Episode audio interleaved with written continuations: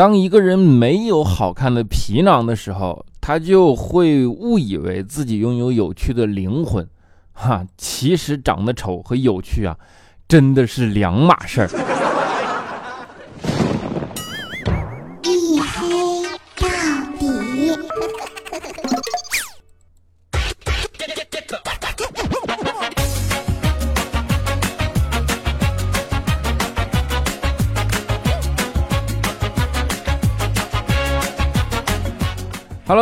欢迎收听啊！这里是由我自己赞助我自己为您独家免费播出的娱乐脱口秀节目《一黑到底》，我是拯救一周不快乐的隐身狗六哥小黑。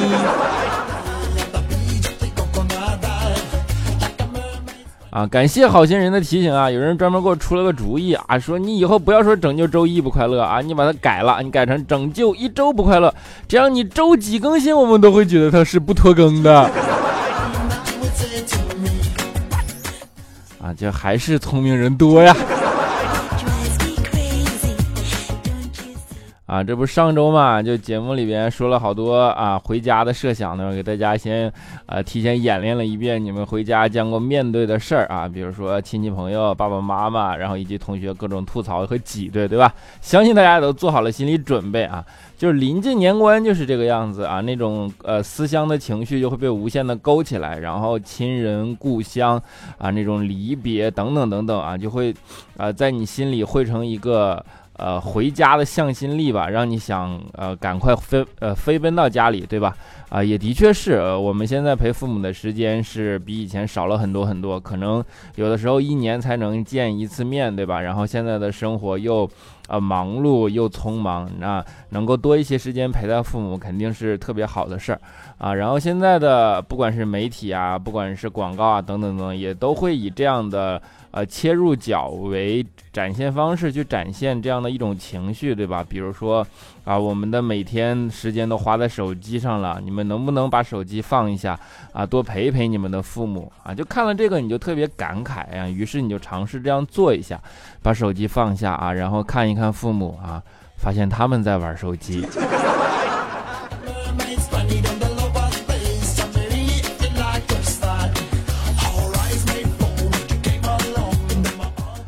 等你长大以后，你就会对很多事情都释怀的，真的。比如说你小的时候做算术题啊，数学题，你就会觉得特别傻。对吧？老师出那种数学题，一边水龙头啊进水，一边水龙头放水，然后问你中间的差值，然后多少时间能灌满，你会觉得怎么会有人干这种事儿？这么笨的事儿怎么会有人做呢？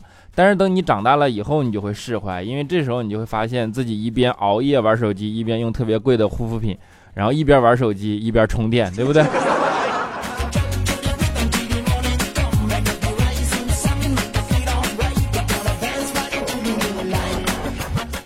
现在手机已经成为人们生活里必不可少、离不开的产品了，对吧？然后大家会用来打发时间，用来获取信息，用来工作，用来交流，各种各样的东西啊。最近不是又特别流行一个游戏嘛，叫养蛙，对吧？旅行蛙，然后好多人都在那个朋友圈里晒啊，就是养旅行蛙的照片。然后呢我们也想就是。哎呀，就顺应一下潮流嘛，跟大家学着玩一下啊。结果呢，就不小心，可能是玩了个山寨的游戏啊。我是真的不明白这个养蛙游戏的乐趣在哪儿。就我养的那个旅行啊，去了一趟广东，啊，然后游戏就结束了。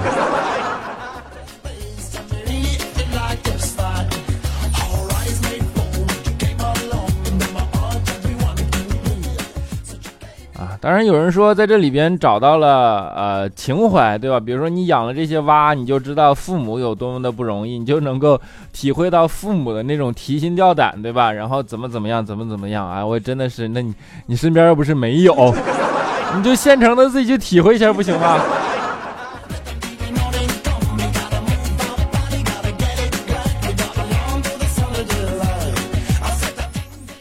还有啊，就是人类不要太自信，对吧？你总觉得是我们在养什么，我们在养什么。但是这个东西有的时候是要逆向的思考一下的。比如说，你仔细的思考一下，到底是我们驯化了小麦啊，农作物，还是农作物驯化了我们，对吧？就是因为，因为我们是因为有粮食，然后要吃饭，我们才把自己圈养起来，然后呃盖上房子，圈上院子。然后怎么怎么样，变成这样的生活，对吧？如果没有他们，我们也许就跑天跑地的出去浪了，也说不准。啊，再比如，你再仔细想想啊，有没有可能其实是植物在养殖我们，对吧？为了为我们提供氧气啊，为我们提供各种各样的绿化，对吧？然后等我们死后分解成养分啊，供他们使用。呃，不然他为什么要促使你自己盖一房子圈在这儿别跑了呢？你要去游牧了，那你不就成了别的植物最后的养料了吗？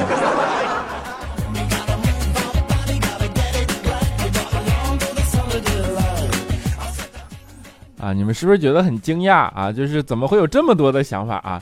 其实人是应该有这种追求，呃，独立思考的这样的欲望呢啊。你比如说，我对很多的理论啊，我都不是深信不疑，我都保持着一定的怀疑精神。就我们拿进化论举个例子啊，进化论大家都知道，物种择优生存，对吧？如果进化论是对的，你们有没有想过？那择优应该是什么？应该是留在丛林里最适应丛林法则的猴子，啊，才是最优的物种，对吧？但是为什么没在丛林里活下去，被赶出来跑到陆地上的猴子，最后变成了人呢？对吧？你就这个仔细想想，它是不是经不住推敲啊？再比如说啊，我们都说呃物理定律嘛，就是牛顿第几定律，对吧？质量越大，引力越大；质量越大，引力越大。如果按照这个公式推算下去，那以佳期这种质量，他身边追求者应该络绎不绝呀。为什么到现在还一个都没有呢？对吧？然后还有比如说，呃呃，就是美国的建国啊，大家都知道美国现在世界上霸权国家，对吧？那你想想，美国建国的是一群什么人？应该是。啊，在英国活不下去的一帮臭屌丝，对吧？那如果物种择优生存，应该是贵族们才是物种的优种啊。那为什么这帮臭屌丝到了美国，建立起来一个更大强大的国家呢？啊，所以就你就顺着这个思路往前想，对吧？独立思考，独立思考，哎呀，多么的重要！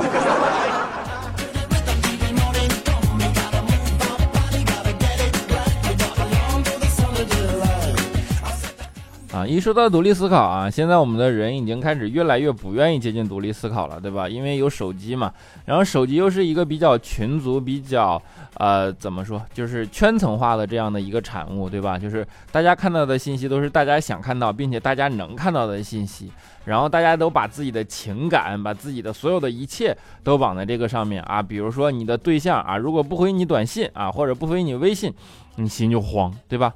根本原因是为什么呢？因为你不确定他爱你嘛，所以你就患得患失嘛。哎，你想想，只是因为一个手机，你就可以患得患失，对吧？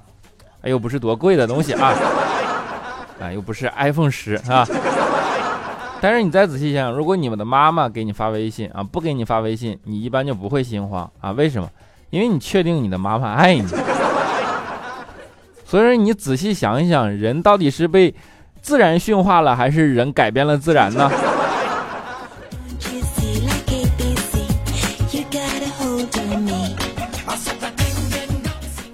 就是相比这种虚拟的呀，然后精神世界的这样的一个偏向虚拟化的生活啊，我还是呼吁大家能够更多的把眼光放在确切的事物上，对吧？能够放在现实的世界里。当然，现实的世界有很多美好的东西去值得我们爱，对吧？值得我们喜欢。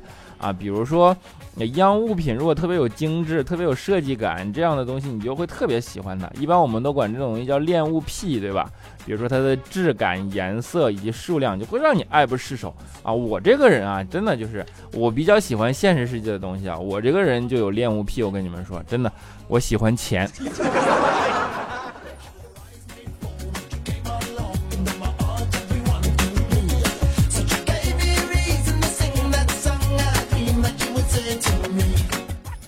当然这只是一种呼吁啊，因为现在已经不可避免的，大多数人的生活都已经呈现在网络上了。你在网络上可以看到周边啊一草一木的动向，可以看到周边每一个人的生活，对吧？啊，那天就是早上起来就看朋友圈嘛，啊，有同学发朋友圈发个朋友圈说，生活本来就不容易啊，当你觉得容易的时候呢，肯定是有人替你承担了属于你的那份不容易。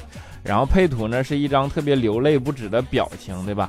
哎呀，当时就作为同学嘛，然后我们就比较关心啊，就想哎，肯定是有什么事过不去了，对吧？就跟他说说，哎呀，你别伤心啊，都会过去的。你怎么了？啊，结果人家回了一句：“我 爸妈帮我全款买了一套房子。”是，是，你就请请请让你爸妈也帮我承担一下那份不容易呗。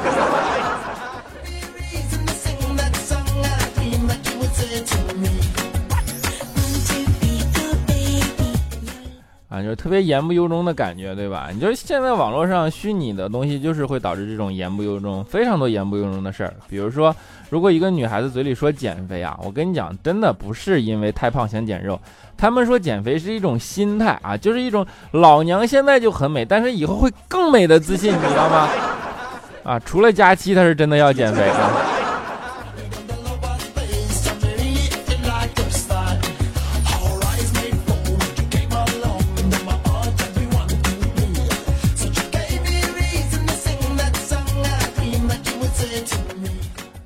现在网络呢还有一样不好啊，就是导致很多大家都不带现金了，已经变成无现金生活了，对吧？啊，你就对谁不好？对小偷不好 啊。但是呢，也有例外啊，就还是有一些人会丢三落四，对吧？会把钱包丢掉。然后为了防止丢钱包，现在好多人都想出来一个特别聪明的办法，就在里边加一张纸条，对吧？然后就上面写上，比如说啊，那个我经常丢东西，不好意思啊，那个你把钱和证件还给我就 OK 了。我的电话是多少多少多少，对吧？然后剩下的你拿走，啊，就这种时候呢，往往呃捡失就是捡回来的概率会很高。那天就是啊，我们在路上嘛，然后肖亲啊就捡到一个钱包，然后上面就写说，哎呀，不好意思，我经常丢东西啊，这样你把证件啊钱还给我就好了，我电话是多少，钱包你拿走，好吧？然后小青就打电话过去啊，结果那边接了，说，哎呀，啊，我也是刚捡的这部手机啊。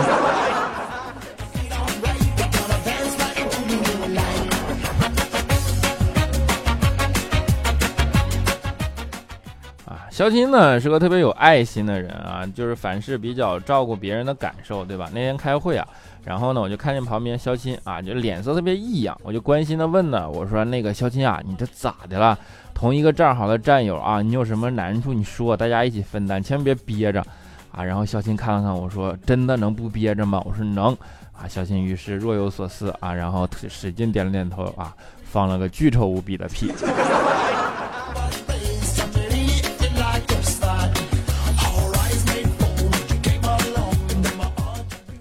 小青就是公司里经常就是就是比较故事多的就是他了，对吧？那天啊公司加餐，然后就饭后嘛发了一个苹果啊，小青那个下午饿了嘛，就是拿出来啊苹果啊啃就啃了，然后结果被人家啊综合管理部对吧，就是啊制定办公室规矩的这样的一个部门给拍了，然后拍了照片发了两百，然后小青当时就怒了，说公司发的苹果我就在公司吃，怎么了？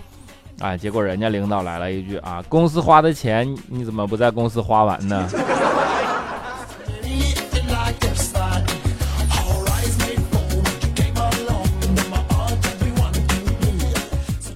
啊，小金经常出这种事儿，对吧？就是啊，老老得罪人，得罪这得罪那个的，然后大家就说小金不争气嘛。小金说你不能怪我，对吧？你不能怪我没出息。谁让小的时候老师都说我们是祖国的花朵呢？花朵的结局是什么？就是凋谢呀！你见过哪个花朵长成栋梁的？哎，都一样是栋梁，小时候都得是树。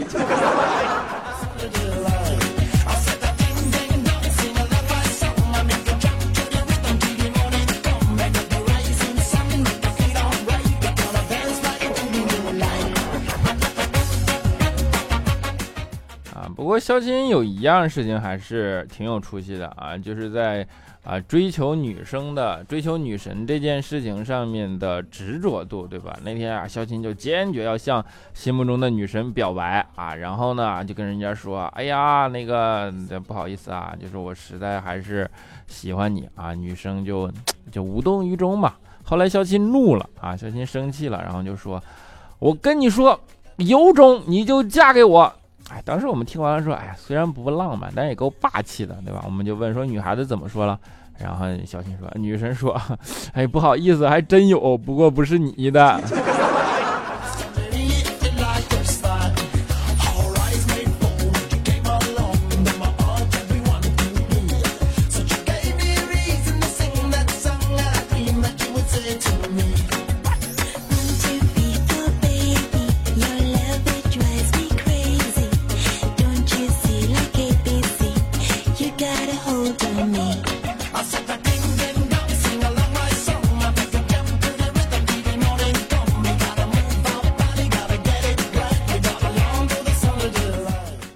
一小段音乐，欢迎回来啊！依然是由自己赞助自己为您独家免费播出的娱乐脱口秀节目《一黑到底》啊，拯救一周的不快乐，我是你们的隐身狗六哥小黑 啊！当然，如果大家喜欢这档节目，欢迎加入我的 QQ 粉丝群四五九四零六八五三以及幺四二七二八九三四五九四零六八五三以及幺四二八九三，关注我的新浪微博叫做六哥小黑啊！谢谢你们大家，谢谢你们多多关注，好吧？啊，好了，下面让我们来看一下上一期的听众留言啊。首先是我们的沙发君，叫做琪琪 H 四，他说等好久了啊，那你没白等啊。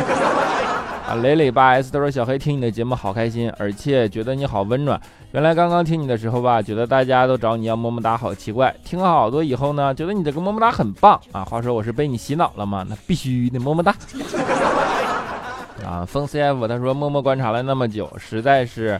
要冒个泡来问问小黑，一黑到底你是拖更到周二，还是已经放在周二更新了？感觉你已经周二了，成了周二的常驻主播了。啊，不是跟你说了吗？拯救一周不开心。啊，熊本熊与小黄鸭，他说小黑，我觉得冬天的衣服好尴尬，第二天想换一身，但是前一天穿的并不脏，所以不能洗，也不能当成干净衣服收进衣柜，只能放任在外堆成一个此起彼伏的小山。哎呀，这说明你衣服多呗。你多就多，你显摆的这么这么 怎么说这么温柔干啥？啊，我们的 Dream 浅时光，他说小黑什么时候能给我念动物园里有几个大蜥蜴、小胸许、小脑斧、梅发怒、小福尼、小海豚、发蝴蝶、大鸡须、大鸡居、大飞囊、大赖流，这啥玩意儿？强颈怒啊，大蟒鞋。小白去啊，这什么大袋鼠、大熊猫、大骆驼、你带鱼、丹顶鹤、小什么小什么？哎呀，我的天呐，你这个啊，你这这整的我有点懵。就是我们这东北发音不是这样的，你说那是大舌头啊。小心翼翼 DC 他说，小黑周日在家啊刷房。啊，刚听到你二零一六年十一月八号那期叫做“麻将精神才是真正的敬业精神”，才知道十一月六号的生日啊，是你也是你也是十一六号的生日，好高兴，咱俩一样。我是八二年的，第一次听你是一六年三月底，那时候我和我媳妇儿啊中下旬去厦门旅游，结果呢每天都在下雨，然后。啊，回来的时候呢，听到这个啊，我忽然感觉异常兴奋啊！就听说你也在那儿，每天都下雨，感觉自己和小黑一起倒霉，很荣幸啊！小黑，这是我第一次留言，想求一个么么哒，我跟我好媳跑媳妇那儿炫耀炫耀去。最后说一句，小黑你最帅啊！这你这这有相同的倒霉经历，有啥好兴奋的？啥好地方？下雨连海都看不着。菜花土豆酱，他说这么早啊？昨天百度调到新电影，第一条居然是你俩做的一个广告，哈哈，画质感人，特效感人，音质音质也感人，我就想知道你俩收没收广告费，我都不知道你说的是啥。我啥时候跟他做过广告了还？啊，深海孤魂，他说小黑哥哥，我在火车上听你的节目啊，回家老冷了，听说都上了新闻，四十度的那个，四十四度的那个就是我家，伊春刚刚回来，我作为一个东北人都受不了了，希望小黑哥哥给我一个么么哒，暖和暖和啊。么么哒，暖不暖和？白总六六六，他说神出鬼没，嘿，你成功让我两年都无缘沙发，在我守着节目列表一遍遍刷新的时候不更啊，我去干别的的时候回来绝对你更新，嘿呀，你陪赐我一个沙发吧，不行就赐我一个女朋友也行，毕竟快过年了嘛。还有拖更无所谓啊，不断更就行，累了就歇歇再更，都理解啊。再一会儿呢，再会一如既往的支持你。毕竟你也是我为数不多的好友，虽然你也不认识我。说了这么多，最后一句爱你哦，么么哒，么么哒。我是无敌女金刚无忧，他说黑哥，谢谢你一直在，想说很多，打了很多字又删了很多事情，在心里感触，比说出来更容易成长吧。听你节目开心多了，你是一个天生自带喜感，并且还会传染的那种，那必须么么哒。我们的梁。英若风啊，五小时前，小黑你提前了。本来想晚上发你刚刚听节目的，然后沙发之心就啊，然后沙发之后就开开心心睡觉的。但是没有关系，能听小黑就可以开心入睡了啊。昨天刚好期末考试，结果呢遭受了打击，特别大，感冒了。今天没去上学，太开心了，哈哈哈哈。是你错乱了还是我错乱了？你这到底是开心还是不开心？我们的苏志啊，这什么不认识啊？正方夫人，他说六哥六哥，前几天在头找王者答题，问葫芦娃会隐隐身的是哪个？我毫不犹豫的答了六啊，哈哈哈哈！谢谢小黑每天给我们隐身狗六哥小黑的洗脑，看这知识点啊，拓宽点知识面觉得有好处，对不对？你就必须的吗？武王君临天下，歪歪他说小黑六哥不知道，不知不觉已。啊，已经更新怎么这么多期？我是从第一期听的，虽然半年没听了，中间那一段时间在学习。今年四月就要毕业上社会工作了，每次听你的节目都会感触很深的。想想未来还有这么多路要走，真的很迷茫。希后有希望以后会更好吧。对了，我是学厨师的，学厨师的你有啥迷茫的？你就做好先做好本职工作好不好？然后前途无量的活啊。长大以后叫做麦兜。他说：“小黑，我很久没有评论了，默默的挺，啊，默默的支持。今天心血来潮翻了一下评论，看见有人说你没粉丝，我不服，我决定站出来说句话：小黑，我爱你。我要求不高，不断更就行。如果你愿意，关于你累啊，生活中的不愉快啊，我很有耐心听你的分享。那我再做一档情感节目。逆风雪，什么药啊？就大家以后的名字能不能别起繁体字？”啊，觉着留言挺好，特别想读，但是字儿又小又看不清，然后繁体字我还不认识，你们欺负我文盲啊！啊，他说听小黑的节目已经两年了，之前人很多，留言也不会被读到，现在终于没有人跟我抢小黑了呀！哈哈哈哈哈哈哈！求求么么哒么么哒！你知道为什么不读你吗？不是因为人多，是因为你的名我不认识。起个名字就这么难？他说黑哥呀，本来这期想放弃留言的，因为我不知道该说点什么。但是看到有点惨淡的留言数，我还是决定给你留言了，不为别的，就为你看完所有的留言里面挑出我的留言来念一念，再不济也能为你的节目提供十秒钟的时间呢。最后想告诉黑哥，虽然你黑，但是你的声音贱呢。啊，最修后送上历来的口号，猜猜我爱你啊！好，谢谢你啊。那你也说了，这这这实在是太惨了，对吧？现在留言都不过两百了，我的天哪！啊，那小四点水一夜吗？他说：“小黑哥，我一六年末就开始听你的节目了，中途也断断续续。从刚刚来到这个城市开始，遇到很多问题，压力也蛮大，就来听听节目，然后重新开始，越来越感受到了生死的无奈啊，呸，生活的无奈。步履蹒跚、紧凑的生活让我对未来感到迷茫，总是感觉很累。最近最爱做的一件事就是发呆，或许我应该辞职回家静一静。”昨夜听你的一夜节目，也感受到你的压力啊！我只能由衷的说一声加油。说真的，原谅我一年多没有听你的节目了，哈哈！原来还有在这里，还记得第一次给你评论你就读我了，这是第二次，所以你懂的啊。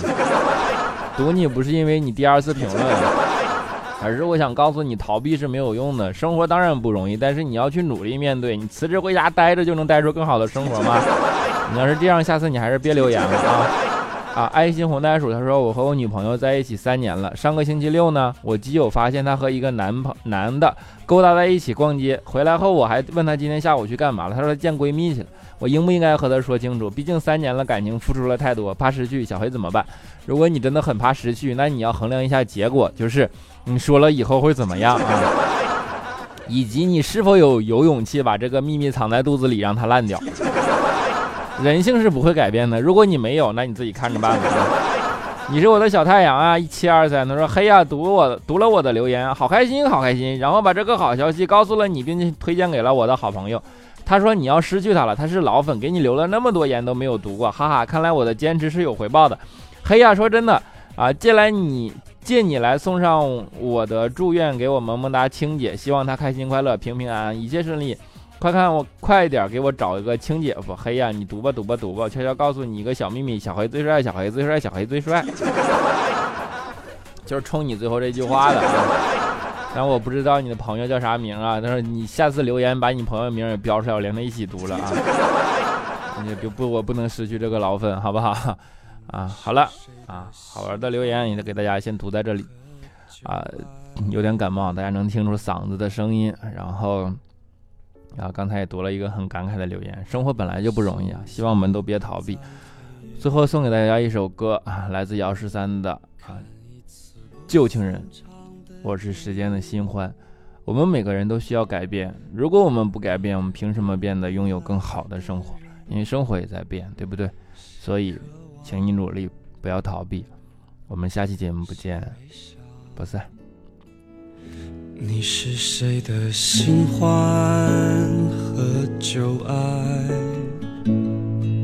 当他拥抱赤裸的你，时间就变成了船儿，在海上颠簸摇晃，守着船上的人们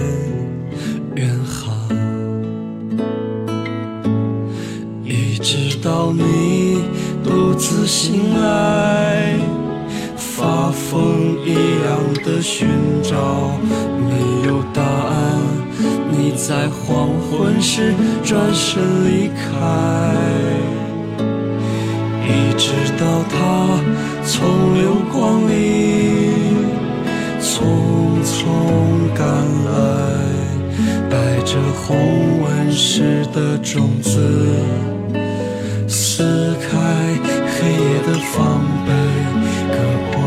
手，染红了谁的脸？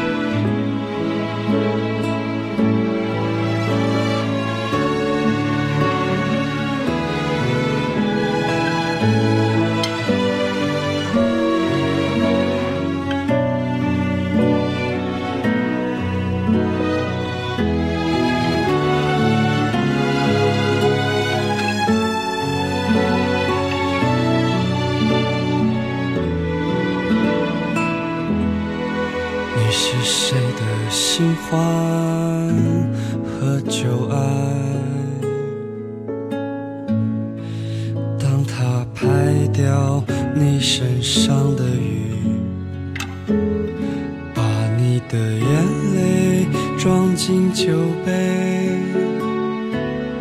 当做他唯一的依靠，然后成为你伟大的船长，一直到你独自醒来，发疯一样的寻找，没有答案。在黄昏时转身离开，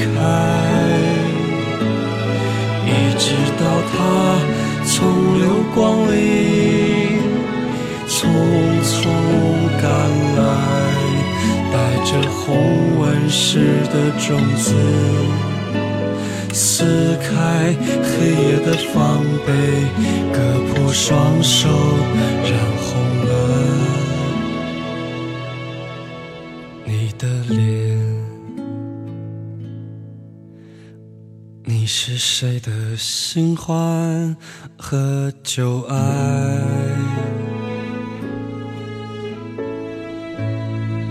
如果他善待你的美丽，会不会对你手下留情？